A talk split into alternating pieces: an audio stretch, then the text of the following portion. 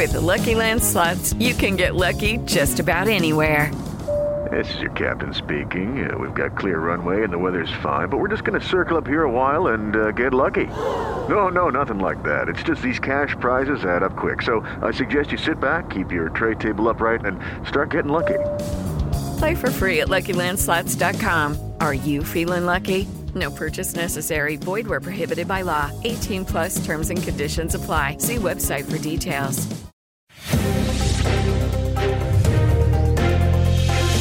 Três em um. Jovem Pan. Olá, ótima tarde para você, minha excelência. São 5 horas em ponto desta sexta-feira e eu aqui pedindo licença para entrar na sua casa, no seu carro. Está começando aqui na programação da Jovem Pan o nosso 3 em 1 e você sabe muito bem, até às 6 a gente tem uma boa conversa, uma boa análise aqui sobre os principais fatos políticos do dia. E olha, o ditador Nicolás Maduro declarou nesta quinta-feira que conversou com o presidente Lula sobre formar um bloco político aliado à Rússia e à China. Ele deu a declaração em discurso discurso anual à Assembleia Nacional da Venezuela, órgão legislativo controlado inclusive pelo regime. O ditador também afirmou ter estendido a ideia a outros líderes latino-americanos de esquerda, como Gustavo Petro da Colômbia e Alberto Fernandes da Argentina. Deixa eu dar meu boa tarde aqui aos dois homens que fazem parte deste programa junto comigo. Já vejo aqui na tela Jorge Serrão, Fábio Piperno. Senhores, Vamos nessa, temos muito o que conversar, Serrão, e eu estou muito curioso para saber como é que o Piperno vai passar pano para a esquerda hoje. Ótima tarde. Saudações, meus amigos, meus amados haters. Acho que o Piperno pode surpreender no comentário dele daqui a pouco, mas vamos aguardar.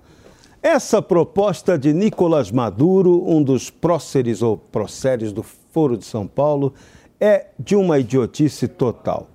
Nesse momento, ela não interessa a Lula. Formar um bloco geopolítico com a China e a Rússia não, talvez não seja para Lula nesse momento a prioridade.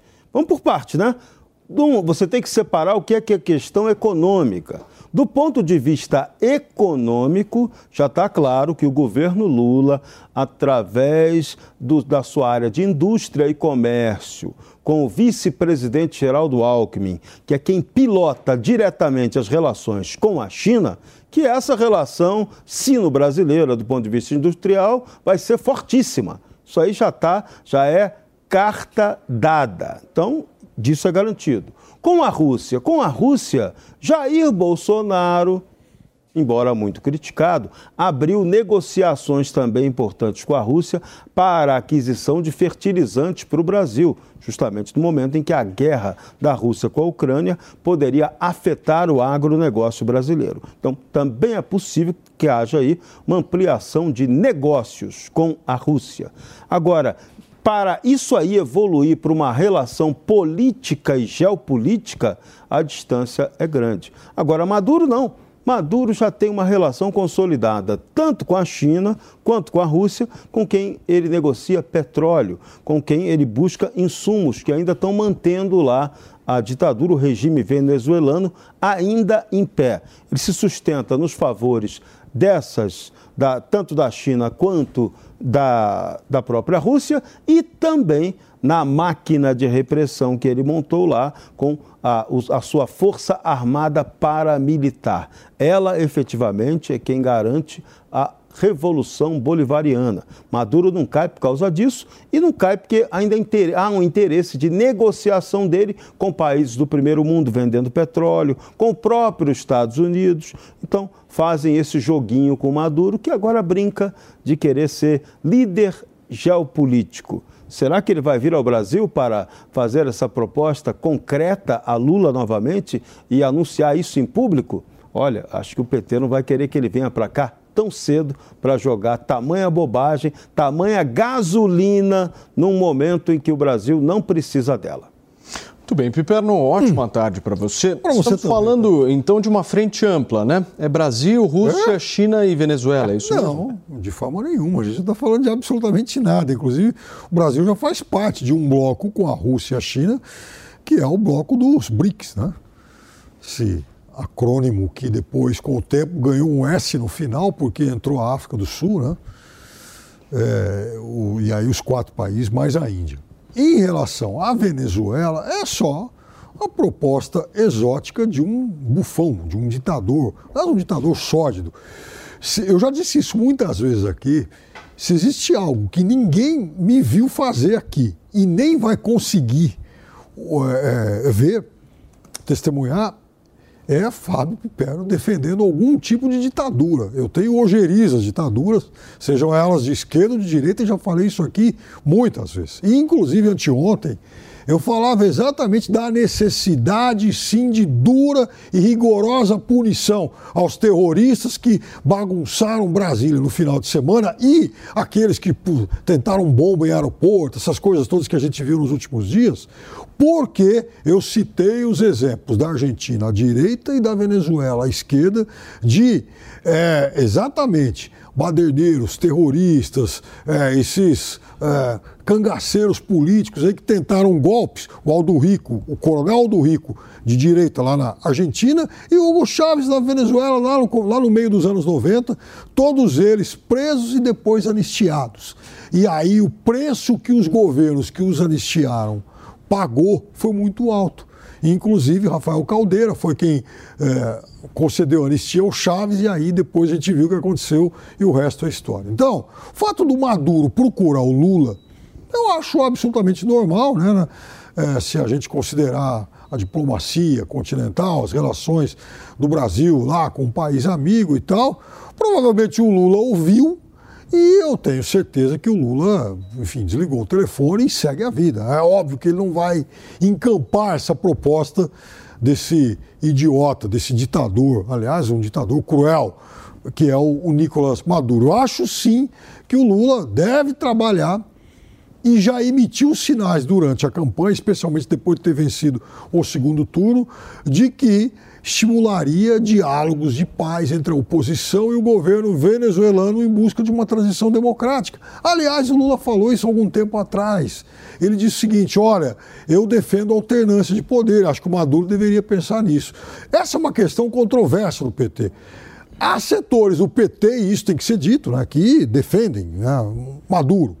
Há outros, por exemplo, como o Fernando Haddad, que também tem é, bastante repulsa a esse, a esse ditador. Não é uma questão fácil dentro do PT.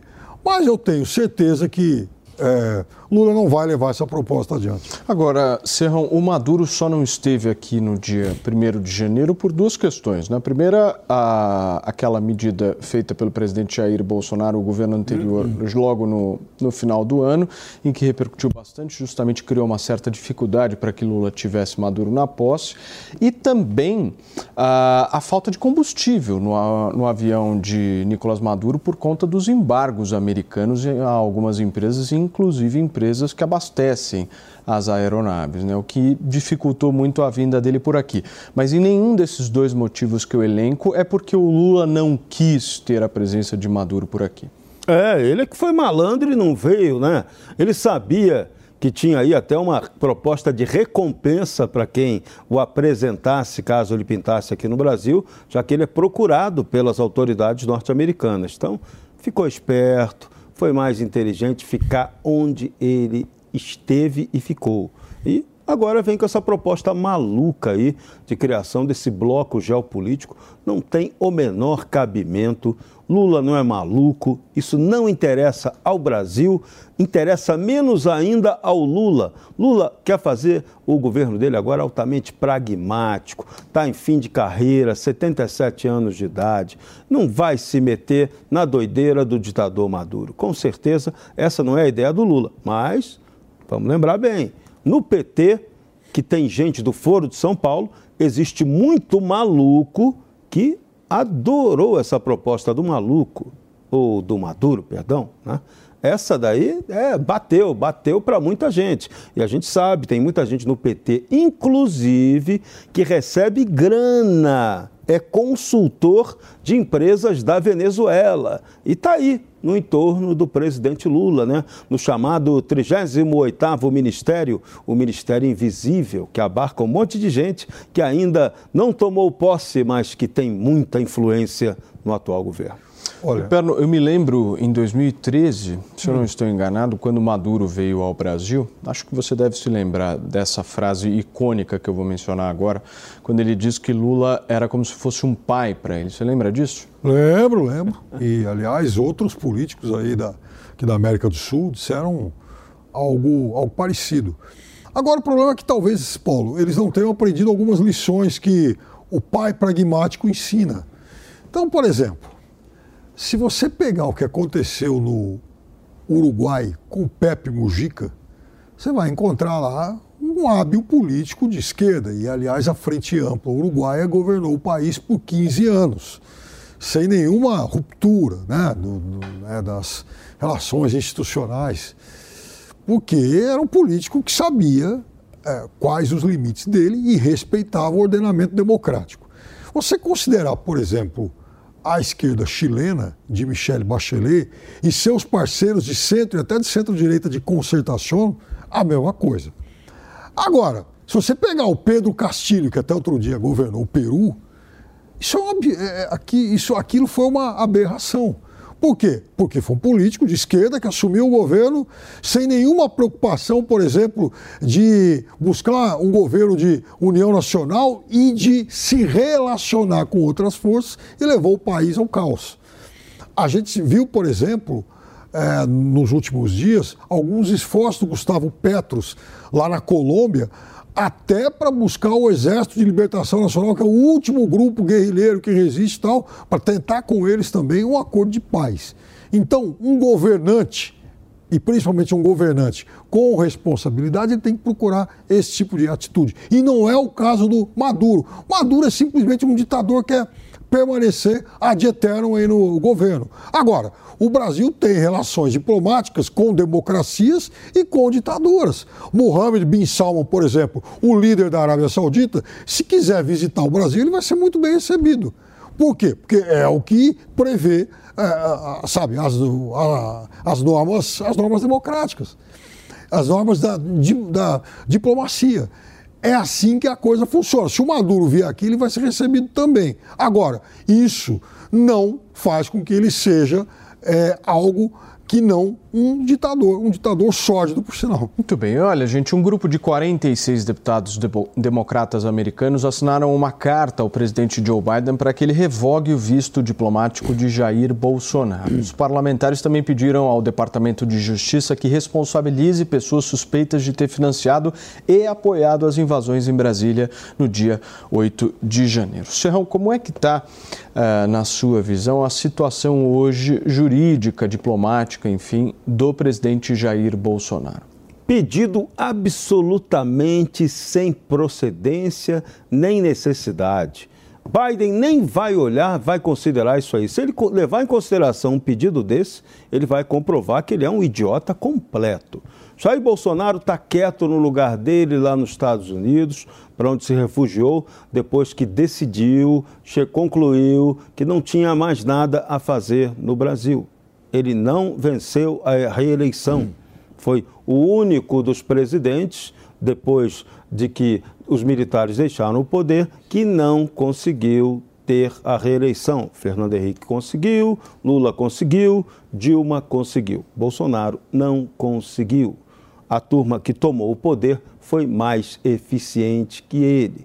Então, ele está lá nos Estados Unidos, se tratou, foi hospitalizado, cuidando do problema de saúde dele, que é sério, resultante daquela facada que ele levou, levou em 6 de outubro de 2018. Aquilo tem sequelas até hoje. No final da campanha eleitoral, ele não estava bem de saúde, teve uma crise violentíssima lá de erisipela, resultante da tensão, resultante desse problema dele também da facada. Então, ele está lá se cuidando. Então, não cabe ao governo americano fazer nada. Por enquanto, ele está lá como turista. Se ele, por acaso, achar que não tem que voltar ao Brasil e pedir asilo, aí é uma outra história, mas nada disso foi cogitado até agora. Por enquanto, essa história toda é um grande factoide.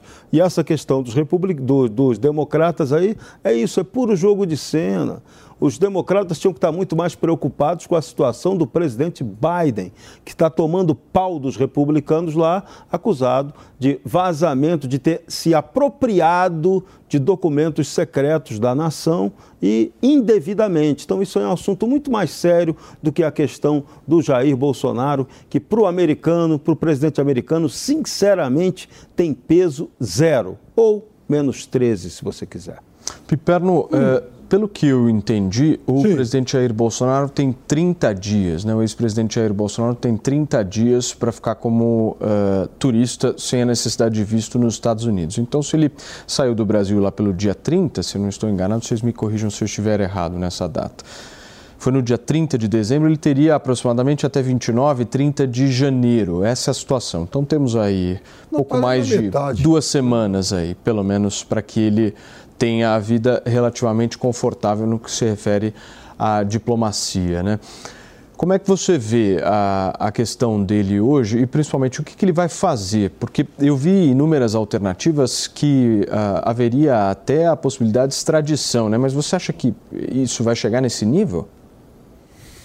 Olha, Paulo, eu quero dizer para você o seguinte: ele saiu do Brasil exatamente duas semanas, está lá na condição de turista, e até agora, pelo menos, até onde eu sei, o governo brasileiro, o atual governo do Brasil, não fez nenhum pedido de extradição, né, nenhum tipo de solicitação ao governo americano para que ele seja, por exemplo, deportado. Então, eu acho que. Porque não há processo, né? Não há. Não há, não exatamente. Há... Se não há processo, não há motivo para que ele seja mandado de volta para cá, até porque, por mais abjeta que eu considere a figura de Jair Bolsonaro, até onde eu sei, ele não cometeu também nenhum crime contra o governo americano.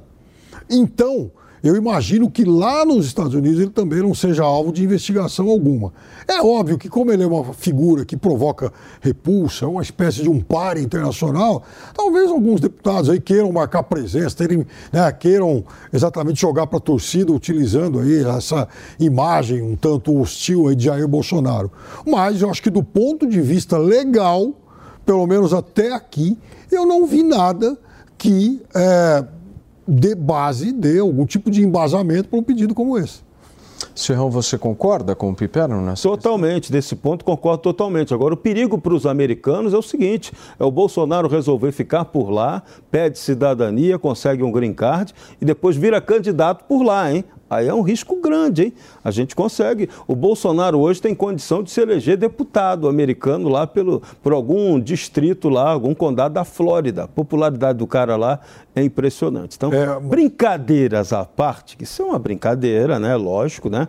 Na gozação, a gente tem que levar esse assunto todo numa grande gozação. O cara é ex-presidente da República, tem que ser tratado com seriedade você não gosta dele, odeia ele, mas ele tem que ser respeitado como qualquer um outro.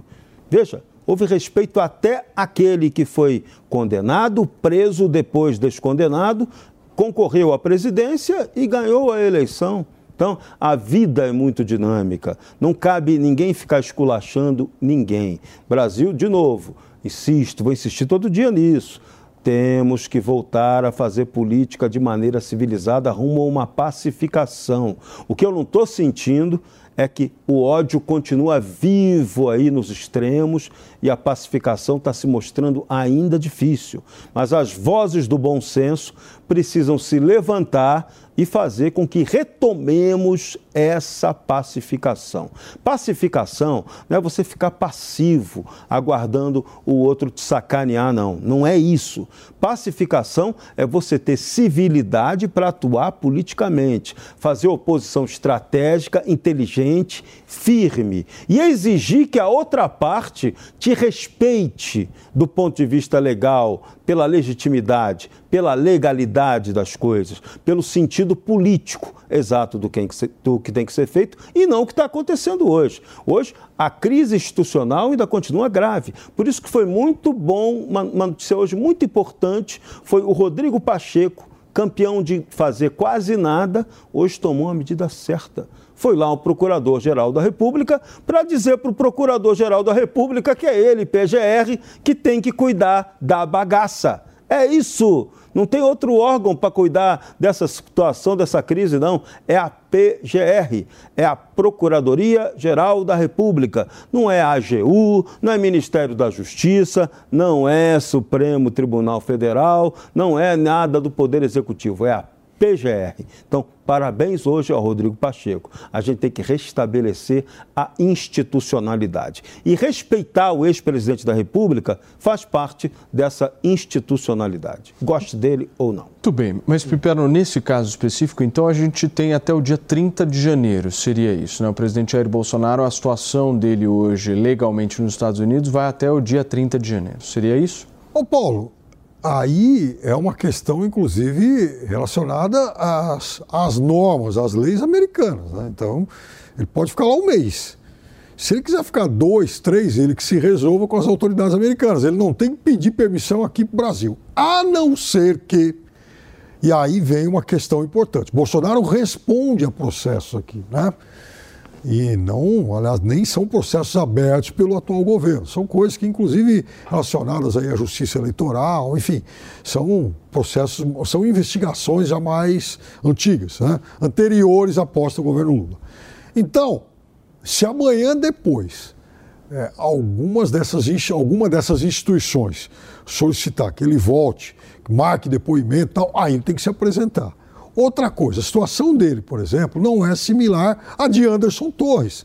Esse teve prisão decretada aqui no Brasil e, inclusive, o Flávio Dino já deu um prazo aí, acho que até segunda-feira, para que ele retorne, senão o Brasil vai solicitar a extradição. Aí são casos diferentes, casos, inclusive, previstos em lei.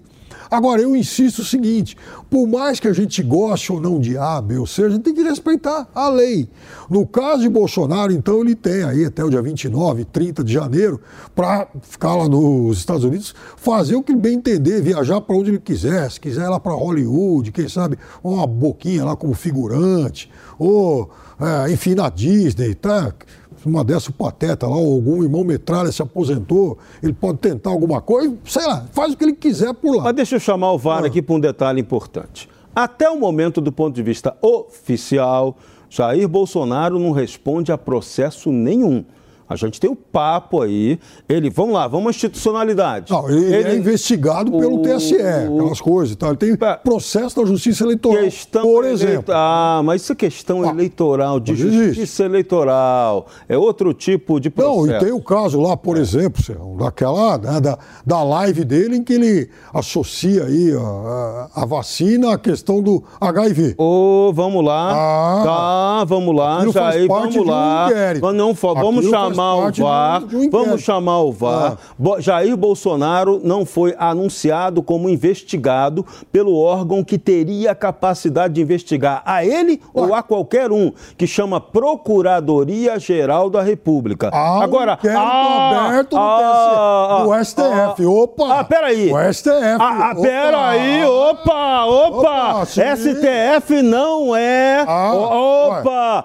STF não é o órgão que cuida de processar as Solicitou pessoas, a não é. ser que a procuradoria que mande abrir o processo. Então vamos lá, tem uma questão institucional. O inquérito não foi encerrado. Inquérito, não foi encerrado. inquérito do fim do mundo é Sim. é outro papo. Ah, mas existe. Não, oh, Ele existe. não, não. O inquérito do fim do mundo existe. Não, não, não está anunciado Ué, oficialmente. O inquérito existe. Então vamos aguardar que a ministra presidente do Supremo Tribunal Federal, Rosa Weber, anuncie oficialmente que o Jair Bolsonaro é alvo de um inquérito e que ele tem que voltar para o Brasil imediatamente. Até agora esse anúncio não ocorreu não e acho ocorreu, que também não vai ocorrer. Eu disse que não cedo. ocorreu, mas o inquérito não. existe. E aí o que eu disse é o seguinte: se amanhã não depois, pode haver esse com base inquérito. nesses inquéritos, alguém quiser alguém, enfim, a justiça, convocar o presidente o ex-presidente da República, ele tem que se apresentar. Inquérito secreto é só na Alemanha nazista. Não, não, Aqui é a República é, Federativa do existe Brasil. Existe um inquérito. Nós podemos concordar, mas existe não. um inquérito. O inquérito existe, mas ele não ah, pode existir. Ah, ah, ele, ele, ele fere o ordenamento. Quem preside inquérito no Brasil está claro na mas Constituição. O inquérito existe. A Constituição não foi rasgada por nenhum vândalo ainda, tá?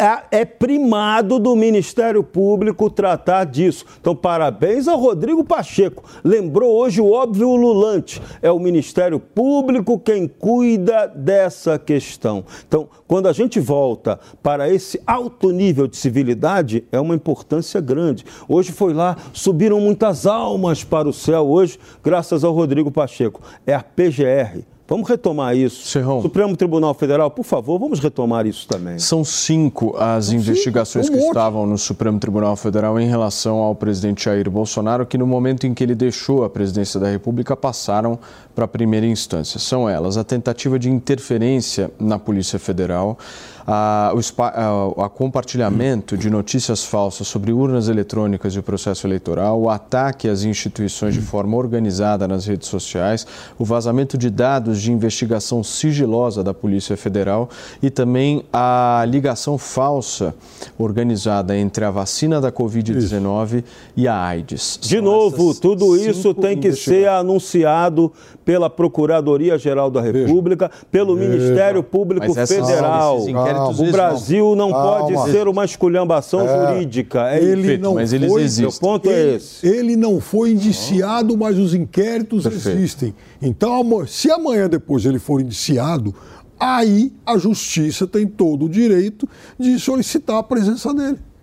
De novo, quem comanda inquérito é o Ministério Público. Se o inquérito não foi comandado pelo Ministério Público, esse inquérito não tem validade. Não é. dá para inventar, não dá para inventar isso. Isso aqui não é a Alemanha nazista. Eu insisto e repito. Se for a Alemanha nazista, então que me aponte que, quem é o Adolf Hitler. Tanto porque que eu não conheço, ele não hoje. me foi apresentado ainda. Então me apresente cinco. Adolf Hitler e Eva Braun. Eu quero conhecer. Bem. O Paulo acabou de citar. Senhores, olha só. Deixa eu girar o assunto por aqui, porque o ministro da Justiça e da Segurança Pública, Flávio Dino, deu um prazo para que Anderson Torres volte ao país. Segundo ele, se o ex-secretário de Segurança Pública do Distrito Federal não se apresentar à Polícia Federal até a próxima segunda, um pedido de extradição poderá ser enviado ao governo dos Estados Unidos. Torres é suspeito de ter se omitido durante as invasões de 8 de janeiro e teve a sua prisão determinada pelo Supremo Tribunal Federal. A situação jurídica, Piperno, de Anderson Torres é absolutamente diferente por conta dessa ordem de prisão expedida pelo ministro Alexandre de Moraes. Sim, ele já tem uma ordem de prisão, ele tem que se apresentar. Caso ele não faça isso, o governo brasileiro pode então solicitar ao governo americano a extradição dele. Eu acredito que, aliás, a volta dele estava prevista para hoje, amanhã, acho que Parece que está, enfim, demorando um pouquinho. Né? Hoje, né? Era o, caso. Né? Foi Prevista para amanhã, né? Amanhã? Para ah, hoje seria, na realidade, o voo das o... 7 horas da noite. Seria né? o embarque, que, então ok. Pelo que nós então, apuramos foi... aqui. Então nós... foi um pouco assim. Mas, ou seja... mas, todavia, porém, nós estamos nessa história aí desde o início da semana. Né? Sim. Né? Então. Já teria dado tempo para ele voltar ao Brasil. Cabe aguardar as portas do aeroporto de Guarulhos se abrirem. E aí o fato é que. É surgiu o que muitos suspeitam ser uma prova documental na casa dele. Inventou lá umas desculpas e tal, aquilo ia lá para o triturador, não ia. O fato é que Anderson Torres pode ser o homem bomba dessa história. Há muito temor em relação àquilo que ele vai dizer. Homem, Anderson Torres era ministro, era ministro da Justiça Bolsonaro e trabalhou rapidamente, é bem verdade, né, no governo do Distrito Federal. Então, há uma expectativa de que ele abra o bico, de que ele conte realmente por que, que aquilo estava lá, quem foi que mandou aquele documento para ele. Jovem Pan News. Ano novo, futebol de volta. E o maior campeonato estadual do Brasil começa no próximo fim de semana, com total cobertura da Jovem Pan Esportes. Neste sábado, a partir das seis da tarde, Palmeiras e São Bento se enfrentam no Allianz Parque. E logo na sequência, tem Santos e Mirassol na Vila Belmiro. Já no domingo, às quatro da tarde, o Bragantino recebe o Corinthians em Bragança Paulista. E depois tem São Paulo e Ituano no estádio do Morumbi. Acompanhe todas as emoções do Paulistão no rádio, no YouTube e no Fanflix. Não perca! Olá Brasil, chegou o grande dia! O curso Toro de Ouro 2 está no ar com mais conhecimento sobre o mercado financeiro. Agora você vai dominar outros indicadores que vão te ajudar a investir melhor o seu dinheiro. Se junte aos milhares de alunos do primeiro curso e aprenda a montar a sua própria carteira de investimentos. Acesse a newcursos.com.br e faça a sua inscrição no curso Toro de Ouro 2. N-I-U cursos.com.br. Vai, Torinho! Informação e opinião. Jovem Pan News.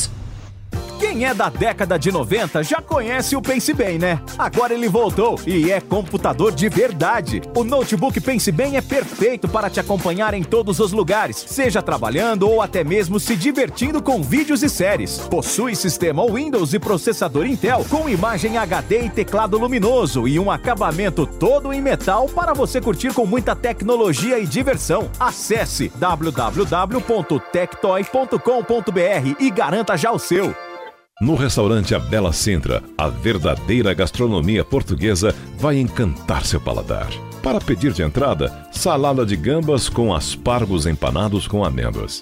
Sugestão de prato principal, o delicioso misto grelhado do mar com molho picante. Ou a lagosta a termidor com arroz puxado. E de sobremesa, trio de doces conventuais. Restaurante A Bela Sintra. Rua Bela Sintra, 2325 Jardim Paulista.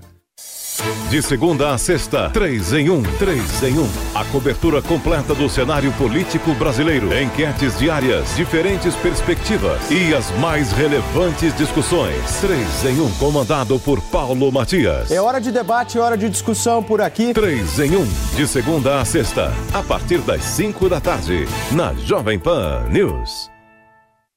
Jovem Pan News. A informação na velocidade que você precisa.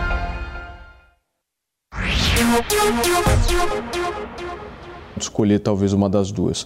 A primeira é amassar o papel e jogar no lixo, e a segunda é denunciar, certo? Não guardar um documento Não. desse em casa. O ponto é. Não, depende, Paulo. Não, o que, discordo de você. o Não, que não, estava não. fazendo este Não, documento na não, casa? Não, não, e aquilo não, é assim um, algo apócrifo. Esse- Agora, o mais curioso é o seguinte: Ué, qual é o nível de espionagem aí que é a grande questão, né? Qual é o nível de espionagem que identificou que na casa do Anderson Torres poderia ter alguma coisa que comprometesse ele, o Bolsonaro? Isso aqui é o troço hediondo, tá? Isso aí é que parece coisa do regime nazista. E eu repito, não estamos na Alemanha de Hitler. Aqui ainda não é a República de Weimar. Aqui é a República de Mamar. É o país da corrupção. Mas não é a República de Weimar pré-nazista. Não é a Alemanha nazista. Então, esse aspecto foi um aspecto hediondo. Né? E aí, agora, cataram lá um pedaço de papel. Não, não é que cataram um pedaço de Cataram um Pedaço de de papel que estava papel. documento Cataram, cataram Não é, um sabe, pedaço lá não de é papel. o papel de Então, pão que lá. Cataram um pedaço de papel que não é documento. O sujeito tá guardando, nada isso não é disso. apócrifo. Nada Alguém mandou disso, pra ele, ele guardou. Nada disso, Ué, nada é? disso. O que dizer, que tá? Peraí, vamos lá, vamos fazer. O- os internautas do Renan Não. me mandaram aqui algumas perguntas que, que eu vou fazer aqui. Ele vamos lá, vamos em lá. casa, ele vou fazer as guardou. perguntas que vão Aquilo doer, do hein? céu. Vou Caiu do fazer as céu. perguntas que vão do doer céu, aqui. Alguém entregou para ele. Os internautas do Renan Calheiros perguntam se o inquérito 4879 do STF é sigiloso, como é que se divulgou o que foi encontrado na casa do Anderson Torres? Primeira pergunta absurda. Vamos para outra. Quem divulgou e como? E quem divulgou primeiro? Para quem divulgou primeiro? Foi para a Globo? Foi para o G1? Foi para a Folha de São Paulo? Como é que isso saiu?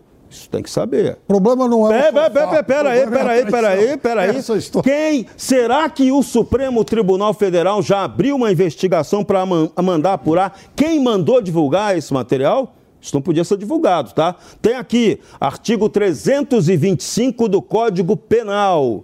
Violação de sigilo funcional. Revelar fato de quem tem ciência em razão do cargo e que deva permanecer em segredo ou facilitar-lhe a revelação. Ele não tinha cargo nenhum. Outra pergunta. Tinha. Quem revelou, quem soltou, tinha quem nenhum. liberou esse Ele tinha documento cargo nenhum. tinha cargo. Eu estou falando sim. de quem liberou o documento. Vamos lá. Não, não, não, não, não. Vamos lá, peraí, tem mais.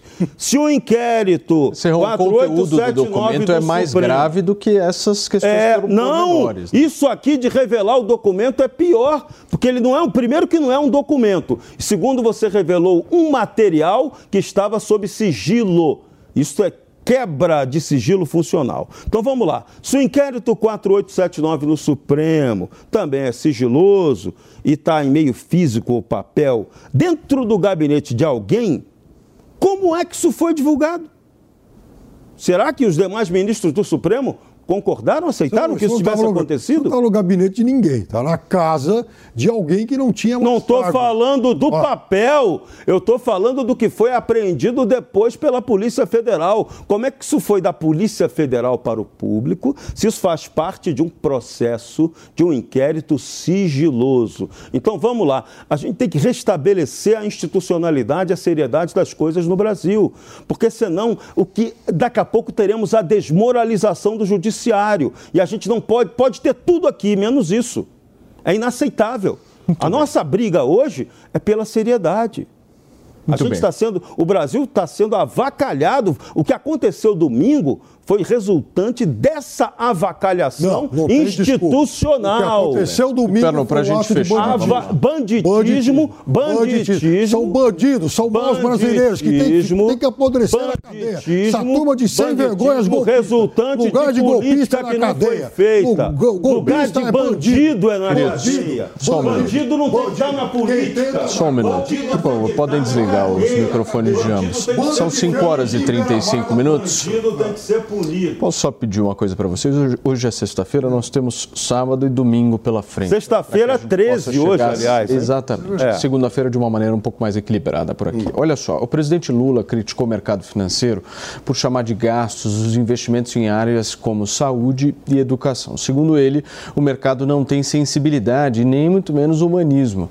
O presidente ainda fez críticas diretas à Federação Brasileira de Bancos por nada fazer em relação à desigualdade social. Meu querido Piperno, eu quero entender um pouco dessa questão da pessoa física do mercado financeiro e essa relação de amor que existe entre Lula e o mercado e já não é de hoje. É, você sabe que e, é, isso realmente me provoca, assim, de vez em quando, algumas, algumas risadas, porque durante a campanha, né, muita gente dizia que, nossa, o mercado tinha. O mercado estava lá fazendo L, tinha lulado. Né? O Brasil parece que tinha, in- tinha sido invadido aí por uma horda de banqueiros comunistas e tal. Né? Dava, dava a impressão disso. Aquelas farsas que a gente ouvia, aqueles discursos de que ah, o Amoedo é de esquerda, é comunista, o João Dória, sei lá quem, enfim. É óbvio que há um, um- oceano de diferenças entre o presidente Lula e a boa parte do mercado. E é óbvio também que o presidente Lula, um político hábil como é, ele está dando né, essa pancada no mercado, porque, afinal de contas, parte do público dele quer ouvir exatamente isso, e ele não está mentindo. Desde quando o mercado foi sensível a questões aí como saúde, educação, bem-estar? O mercado está lá para ganhar dinheiro, a realidade é essa. E o mercado vai ganhar dinheiro se a economia andar bem, se o país andar bem. Agora, o país também não pode trabalhar eternamente para enriquecer ainda mais o mercado. É, é esse o dilema que o país tem. O Brasil precisa, acima de tudo, de produção. O Brasil precisa de se enriquecer. O Brasil precisa né, de se tornar um país em que tudo funcione. Agora, o cobertor está curto. O presidente da República ele tem projetos aí para ampliar investimentos em saúde, educação, são promessas de campanha, e o mercado acha, parte do mercado, enfim, acha que se fizer isso pode deteriorar as contas públicas e aí na, na ponta o mercado pode perder com isso. O fato é o seguinte, hoje o dólar estava agora há pouco olhando a 5,09. Já é a menor cotação desde agosto do ano passado. Então, a coisa não está tão caótica assim, embora haja esse, esse choque de discurso que vai acontecer sempre. Agora, isso também não significa que eh, os dois não tenham, os, essas duas pontas não tenham bons momentos de relacionamento como já tiveram no passado. Serrão, eu queria falar um pouquinho sobre coração e humanidade hum. com você, por favor. Vamos lá, pode ser, né? Coração do rentista, coração do mercado financeiro brasileiro que vive em sua maioria de especulação muito mais em especulação do que em investimento produtivo. E aí, Lula, malandríssimo, dá a cacetada nessa turma, que foi a turma que exatamente bancou a campanha dele. Porque quem fez o discurso do que o Piperno acabou de fazer aqui foram Jair Bolsonaro e Paulo Guedes. Achei engraçado. Pensei, ué, o Bolsonaro está aqui do meu lado, Paulo Guedes também baixou aqui no Piperno. Fiquei até preocupado com o meu amigo aqui. O que, que aconteceu hoje? hoje? Ele fez o discurso que o Bolsonaro faria para avacalhar o Lula. Caramba, Piperno, você está batendo Longe no Lula. Disso. Mas o Lula, não, o Lula, o Lula é esperto demais. Ele vai sempre jogar para a galera, ele vai negociar no bastidor com os banqueiros, vai ter o apoio dele, vai ter o apoio da Faria Lima, que fez o L, né? Mas na hora de fazer a crítica política, ele vai dizer o contrário. E aí vai cobrar desse grupo que tenha sensibilidade econômica, que tenha coração para cuidar dos pobres. É muita demagogia, mas aí isso é o jogo da politicagem tupiniquim, não temos como fugir dele. Lamentável que até agora o presidente Lula e seu ministro da Fazenda, Fernando Haddad, não apresentaram o um horizonte concreto do que será feito em termos de economia para melhorar o Brasil. As notícias de hoje são péssimas. Várias empresas anunciando demissões e fechamento e saída do Brasil. Isso é que não é bom. Isso, as empresas estrategicamente não estão enxergando perspectiva de futuro por aqui. E cabe ao presidente Lula, como líder da nação, ele foi o presidente eleito, ele tem que apresentar essa perspectiva. Lula, arrume depressa esse plano econômico concreto. O que foi dito ontem pelo Fernando Haddad foi tão econômico, mas tão econômico, que nem chegou perto da economia. Foi um pacotinho que nem fiscal foi, foi só algo restrito à questão da arrecadação, que está até muito no plano do sonho. No plano concreto, ninguém garante que aquele dinheiro será efetivamente arrecadado. Então, Lula tem que apresentar perspectiva concreta de crescimento econômico para o Brasil. É isso que se espera dele, foi para isso que tomou o poder. É isso. O Brasil teve, aliás, o índice saiu hoje, né? O, agora em novembro, o quarto mês consecutivo de queda na prévia do PIB. Agora foi 0,5, então bastante. É, então, a gente está falando de novembro, outubro, setembro e agosto. Quatro meses consecutivos e veja, são quatro meses em que a economia ainda foi relativamente turbinada aí por vários auxílios, por vários, né, por, várias, por vários benefícios que o governo concedeu na tentativa de se reeleger. Então, é uma economia que está com problemas, sim. Né? Empresas demitiram, é verdade, mas por conta que está acontecendo aqui no segundo semestre. Agora, o pacote ele pode ser anunciado ontem, foi para muitos analistas de mercado um pacote tímido, é verdade, mas que aponta direções corretas. Ninguém diz que aquilo é uma utopia, né? coisa de maluco, algo que não se aplica. Não. É um, foi um pacote em que muitos defendiam que o governo poderia ter, inclusive, apresentado maiores perspectivas de cortes de gastos, é verdade, mas. É, apresentou-se lá algo substancial. E o ministro Haddad, inclusive, de forma bastante realista, disse que hoje, né, nesse momento, né, início de ano, a perspectiva é de que a economia brasileira termine o ano com um déficit entre 0,5% e 1% do PIB, mas espera reverter isso. Piperno, me promete uma coisa aqui ao vivo para todo o Brasil, são 5 horas e 43 lá, minutos. Eu sou alguém que cumpre as promessas. Exato.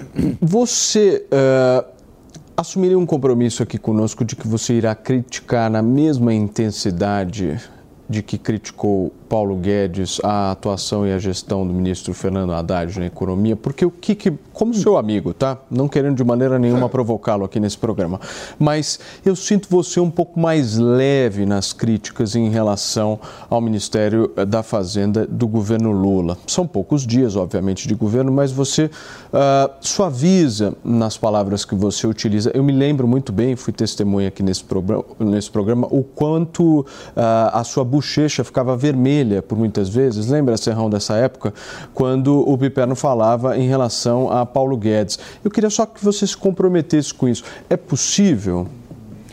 Ô Paulo, hum. o comprometimento puro e simples, ele é possível.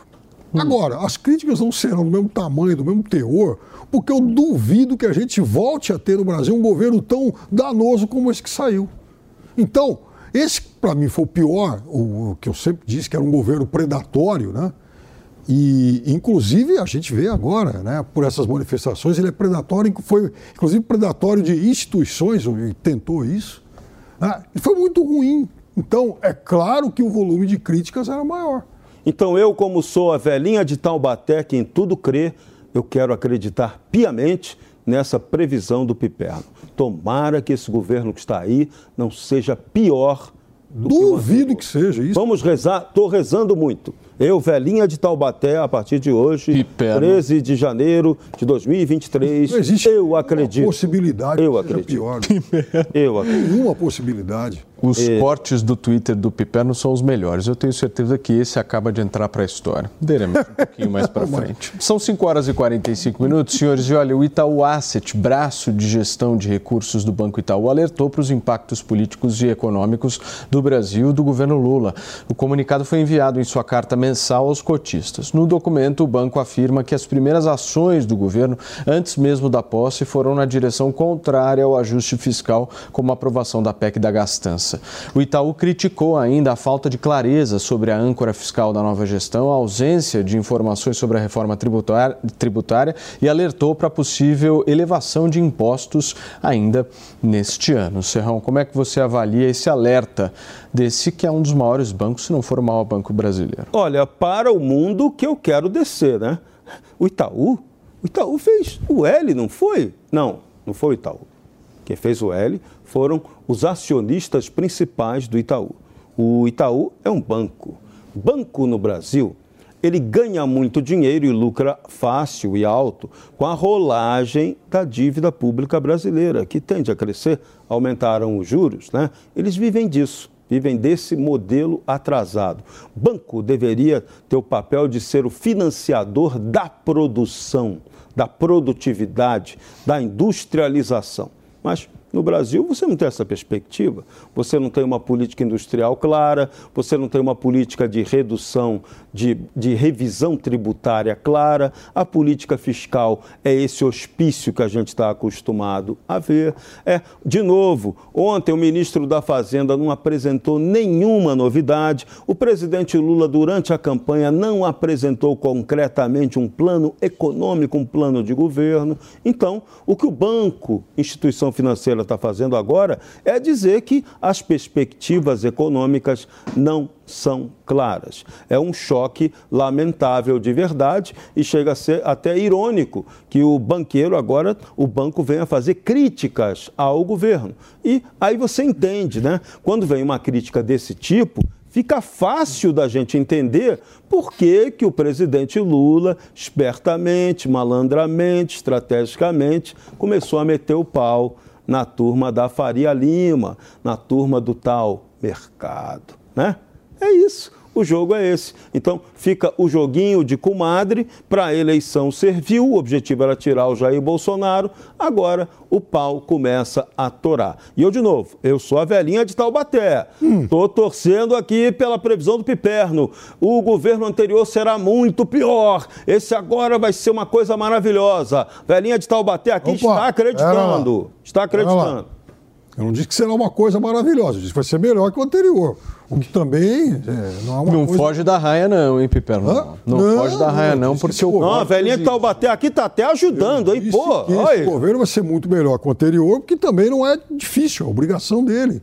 Ah, por exemplo, um, enfim, um cidadão, acabei de ver aqui no Twitter, já me xinga, porque, ah, pô, olha, o cara falou que o Haddad é melhor que o Paulo Guedes, a questão não é nem essa. Ah, eu- até porque o Haddad ele não é ministro sozinho, tem uma equipe e a equipe dele é boa. Né? Ele tem um- um- um- boa assessoria. Mas a questão não é essa. E depois tem uma coisa. O mercado, o, o pessoal do Itaú, por exemplo, eles não são, é, digamos, a opinião deles não é consensual. Há outros agentes, há outros segmentos de mercado que não têm a mesma avaliação que eles. É preciso que a gente tome muito cuidado com isso. Segundo, o Itaú não é que ele surpreenda porque ele, o acionista apoiaram Lula e agora fazem críticas. Não. É porque muita gente que discordava do Lula apoiou o Lula, porque o outro lado era pior. É essa a questão. Então, jogaram contra o Bolsonaro. É óbvio, até porque não dá para continuar mais quatro anos com aquele caos, com o governo predatório. Muito bem, senhores, nós vamos para um rápido intervalo comercial, é muito curto, são 5 horas e 49 minutos. A gente já volta aqui na Jovem Pan, não sai daí.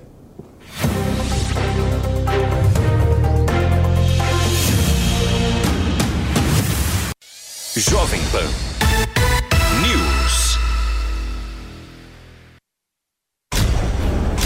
Jovem Pan, 80 anos. Obcecado, perfeccionista e supersticioso. Eram características marcantes de Paulo Machado de Carvalho. Nos anos 50, o dono da Rádio Pan-Americana chefiou a delegação brasileira, campeã das Copas de 58 e 62. O empresário esquadrinhou o plano vitorioso da seleção e ajudou a acabar com o complexo de vira-latas. O nome de Paulo Machado de Carvalho virou sinônimo de sucesso no esporte e, claro, nas comunicações.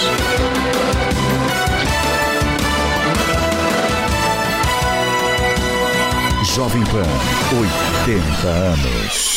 A redação é uma arte e, como qualquer outro ofício, leva tempo para aprender e praticar. Mas você pode começar hoje. E o primeiro passo é se inscrever no meu novo curso Seja um Copywriter. Eu sou Rafael Bertoni, o primeiro copywriter do Brasil, e te convido para um treinamento onde você aprenderá as técnicas de texto que vão mudar a sua vida financeira. Aproveite a promoção de lançamento com 50% de desconto por tempo limitado. Acesse agora newcursos.com.br, N-I-U cursos.com.br e faça sua inscrição.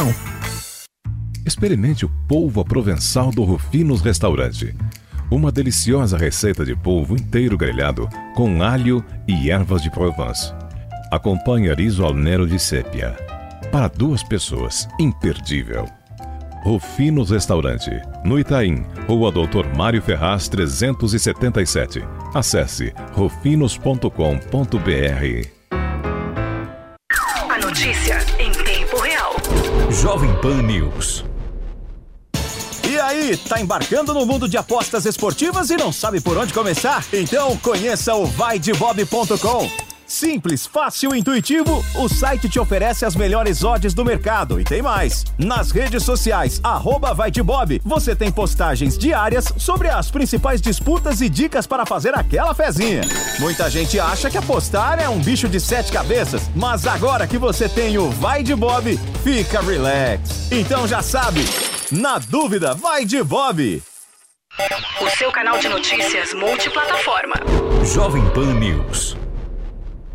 Dia 15 de janeiro, você vai descobrir que unicórnios são reais. O que faria com esses 20 milhões de dólares extras? São empresas avaliadas em bilhões de dólares e nossa missão é encontrá-las. Os investidores podem ganhar dinheiro nisso? Esse grupo de experientes investidores vai escolher quem serão os próximos unicórnios dessa era. Estou dentro e vou investir. Conheça um novo jeito de investir no Unicorn Hunters. Estreia domingo às 5 e meia da tarde na Jovem Pan News.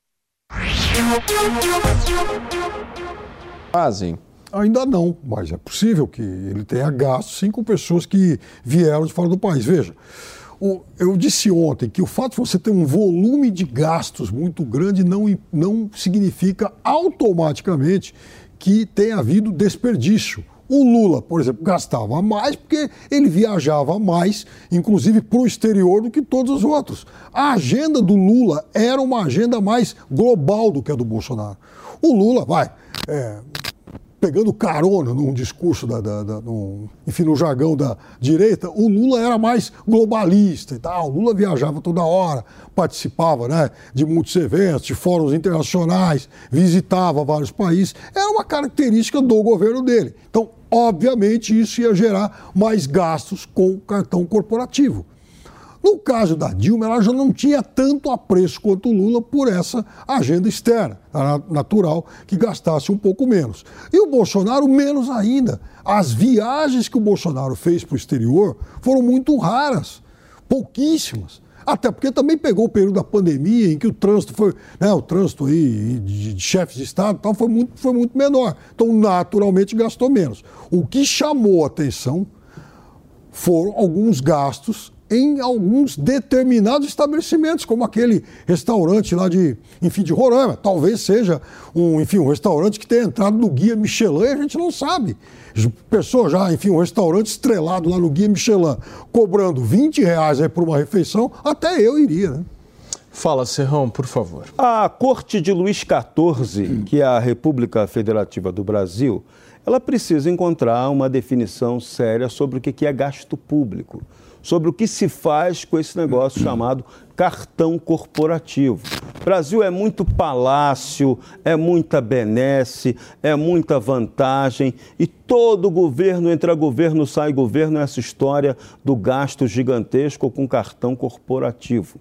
É uma evolução de gastos que acontece. Jair Bolsonaro tem até provas lá de que ele foi comedido em muito no gasto do cartão corporativo. Mas esse comedimento ainda é o suficiente? Isso aí precisa ser debatido com clareza. A gente precisava ter mais transparência sobre a utilização real desse dinheiro do cartão corporativo. Quem efetivamente fiscaliza aquela, aquela utilização que tem lá a rubrica Segurança Nacional? Isso é um ponto que é sensível Alguém tem que fiscalizar ou tem que deixar claro para a população que tem um setor que fiscalize isso seriamente. O Tribunal de Contas tem alguém que faça isso com certeza? Não sei. Isso nunca foi divulgado. O, as Forças Armadas fazem isso? Talvez não seja o papel delas fazer. Tinha que ter, a gente tinha que ter uma instância concreta para que tenha a publicidade. De novo, a Constituição.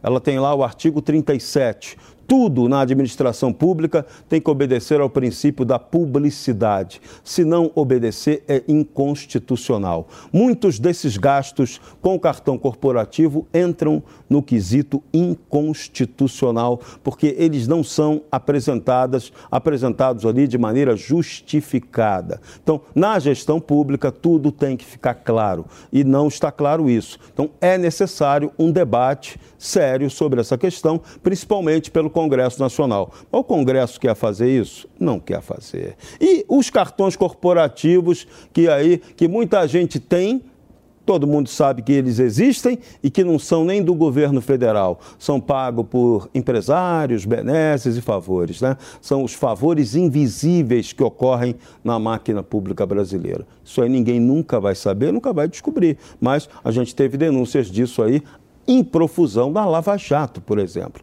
Passou batido. Ninguém lembra mais o que é Lava Jato, né?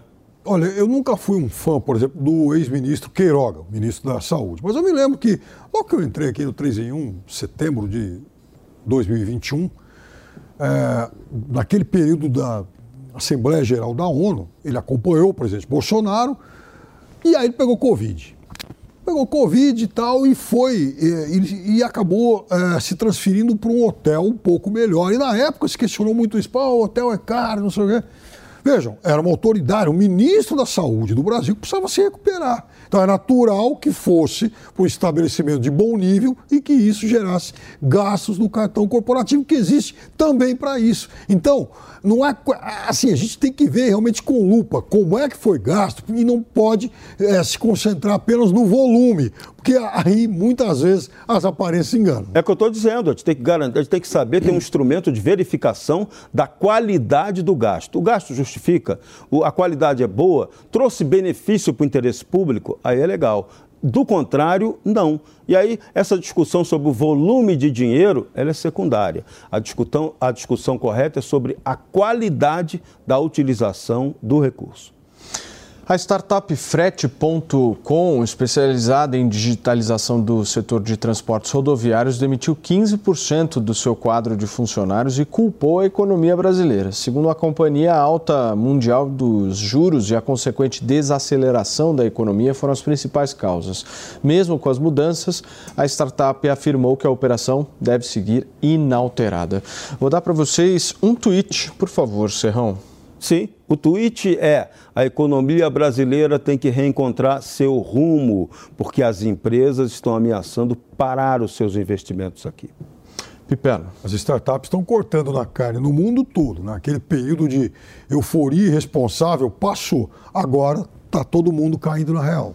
Muito bem, senhores, nós vamos ficando por aqui. Muitíssimo obrigado pela companhia, pela parceria de sempre nesta semana comigo, com o Piperno, com o nosso Serrão e principalmente com vocês. Amanhã, amanhã não, amanhã nós estamos de folga. Segunda-feira a gente volta aqui, certo? Vocês estão aqui na segunda-feira? Se deixarem, como é dizem, como diria a minha amiga Cidinha Campos. Até logo, hein? Segunda-feira a gente se vê. Ótimo final de semana, que vocês fiquem em paz e com suas famílias. Tchau. A opinião dos nossos comentaristas não reflete necessariamente a opinião do Grupo Jovem Pan de Comunicação. Realização Jovem Pan News. With lucky landslots, you can get lucky just about anywhere. Dearly beloved, we are gathered here today to. Has anyone seen the bride and groom? Sorry, sorry, we're here. We were getting lucky in the limo and we lost track of time. No, Lucky Land Casino, with cash prizes that add up quicker than a guest registry in that case, I pronounce you lucky. Play for free at LuckyLandSlots.com. Daily bonuses are waiting. No purchase necessary. Void were prohibited by law. 18 plus. Terms and conditions apply. See website for details.